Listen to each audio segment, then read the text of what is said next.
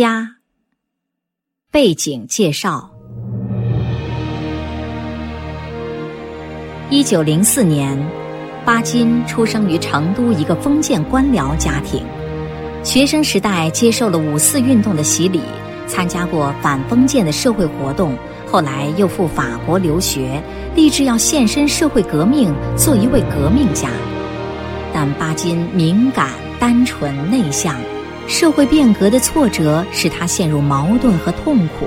便转向以文学创作来宣泄感情，这反倒成就了一位大作家。二十世纪二三十年代，巴金总是以叛逆反抗的姿态从事创作，他的小说大都写旧家庭的崩溃与年轻一代的追求，坦诚地抒发青年人的苦闷，热情讴歌青春与爱情。所以拥有大量青年读者。从一九二八年开始，巴金写了二十多部中篇与长篇小说，七十多篇短篇小说，以及大量的散文随笔等，还有三十多种外国文学译作。一般认为，《家》和《寒夜》是其代表作，而他晚年所写的散文《随想录》，则是真诚反思文革的最重要的作品之一。现代文学研究界有一种习惯的说法，叫“鲁郭毛巴老曹”，不一定是排座次，但把巴金和鲁迅、郭沫若、茅盾、老舍、曹禺等重量级的大家并称，可见他在中国现代文学史的地位是相当高的。这里推荐同学们选读《家》，可以大致领略巴金作为青年文学世界塑造者的风格。了解过去那个充满苦难、激情与理想追求的时代，感受现代文学经典所蕴含的艺术魅力。作品导读：《家》写于一九三一年，最初在上海一家报纸连载，题名为《激流》，后来出单行本才改名为《家》。一九三八年和一九四零年，作者又顺着家的情节线索，陆续写成了《春》和《秋》三部长篇，合称为《激流三部曲》。其中影响最大的是《家》，它是新文学的第一部畅销小说。建国前就印行过三十二版，建国后又印行过二十多版，还三次拍成电影。爱情和婚姻纠葛是家情节发展的主要线索。小说写了绝慧、绝心、觉民三兄弟在爱情、婚姻上的不同遭遇。他们的爱情或者刚刚萌芽就被旧礼教所扼杀，或者屈服于包办婚姻而酿成悲剧，或者反抗家长的干涉，争取自由结合。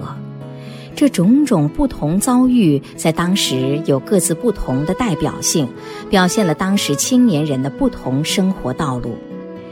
家的爱情描写带有那个时代的特点，主要是表现青春和美好的感情如何受到封建家族统治的迫害，以及年轻一代的叛逆和反抗。主人公绝慧是一个充满朝气的叛逆者的典型。他在五四思潮冲击下觉醒，体察到封建家庭的虚伪、黑暗和腐朽，感觉到那是埋葬青年理想和幸福的坟墓，下决心不再做老太爷们所期望的绅士，他要做自己的主人，自己把幸福拿过来。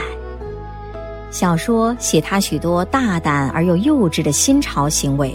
包括参加学生运动，向门户不当的婢女明凤表示爱情，帮助绝民逃婚，以及最终从家里出走到外边寻找新生活等等。以今天的眼光来看，绝慧有理想有追求，但他的许多行为未免单纯幼稚。然而，这正是受五四新思潮冲击的激进青年的特征。他的反抗以致最终出走，表现了当时新一代青年精神上的成长。绝慧的大哥决心是另一个成功的人物形象。从艺术上讲，这个角色的塑造是非常饱满的。理智上，决心也是新青年，他也不满旧家庭的专制，但处在长房长孙这样特殊的位置，加上受封建礼教较多约束，决心养成了委曲求全、懦弱顺从的性格。家对他来说是精神炼狱，但毕竟又还有一种神圣的血缘联系，以及难于割舍的留恋。他不可能像觉慧那样大胆反抗、义无反顾，他的思想与行动总是矛盾。既信服个性解放的新理论，又顺着旧的环境生活下去，结果就是奉行作揖主义。每一次向封建罪恶势力的让步，都以牺牲别人，包括他所爱的人为代价，而他自己也只能清醒地在罪恶的泥沼中挣扎。这个人物有人格分裂的悲剧性，他代表了与觉慧不同的另一种人生追求。作者在对决心这个善良懦弱的人物的批判中，也含有深深的同情。家里边还刻画了其他一些令人难忘的人物形象，如敢于以死抗争的纯洁的丫鬟明凤，温顺善良的吞咽着旧礼教恶果的梅芬，善良厚道的瑞珏，专制家长高老太爷，败家子克定，荒淫的假道学冯乐山等等。他们一起在高公馆这个黑暗王国里上演着腐朽或新生的戏剧。家的艺术结构类似《红楼梦》，以觉慧等几个年轻人的爱情和生活追求为情节链条，全面展示一个大家族的衰亡过程。全书人物众多，事件繁复，但故事的展开波澜起伏，跌宕有致。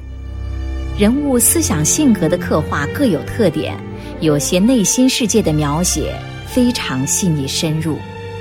如明凤投湖自尽前无比痛苦怨愤的心理独白，梅芬与瑞珏两位善良的情敌谈心时彼此灵魂的剖露，决心婚后遇见梅芬时的无限追回与怜爱等等，都是抓住人物此时此地复杂的心理变化来写的。给人印象很深。为了抒发苦闷激愤的情怀，巴金不时通过他的人物，或者直接由自己出来做滂沱倾泻的抒情，那种热情澎湃的诗性笔调，也常常把人带进激越的氛围中。巴金的《家》写的是二十世纪二十年代青年的生活、青年的感情，现在已经过去几十年了。时代发生了很大的变化，社会审美心理也和当年大不一样。我们读这部小说，难免会有点隔膜，应当尽可能了解小说所表现的那种时代背景，在小说阅读时有一些历史感。同时，我们会发现，像巴金小说所体现的那种对理想的追求、那种使命感、那种青春的热情和奋斗精神。正是现今生活中所缺少的，所以巴金的小说对当代青年还有意义。我们可以了解和感受另一种有激情、有价值的青春。其实，无论什么年代，青年就是青年，有理想、有抱负、有激情才是正常的。巴金所写的青春，现在完全也可以打动我们，感染我们。作为一位使命感很强的作家，巴金对当今文坛仍有启示意义。家属于青春型的写作，巴金忘情地投入他所构设的青年文学世界，那种由真诚热烈的心里唱出的青春之歌，是特别能唤起年轻人共鸣的。巴金早期的作品的确不算精美圆熟，特别是包括家在内的早期小说。不属于那种可以反复去推敲细读的作品，但其单纯朴素、流畅、激情充溢、以情动人，善于用充满感情色彩的词汇、动势强烈的句式以及富于抑扬力度的语调，造成一种浓烈的审美氛围，如行云流水、汪洋恣肆，很能抓住读者的心。这也自成一格。可能粗一些，但有冲击力，更能与青年沟通。巴金主要是为青年写作，他是永远属于青年的。巴金后期的作品风格比较圆属，转向深沉，如《寒夜》。巴金的散文亦有大成就，晚年的随想录中有许多好文章，可以帮助我们理解文革、理解人性，同时也理解巴金其人，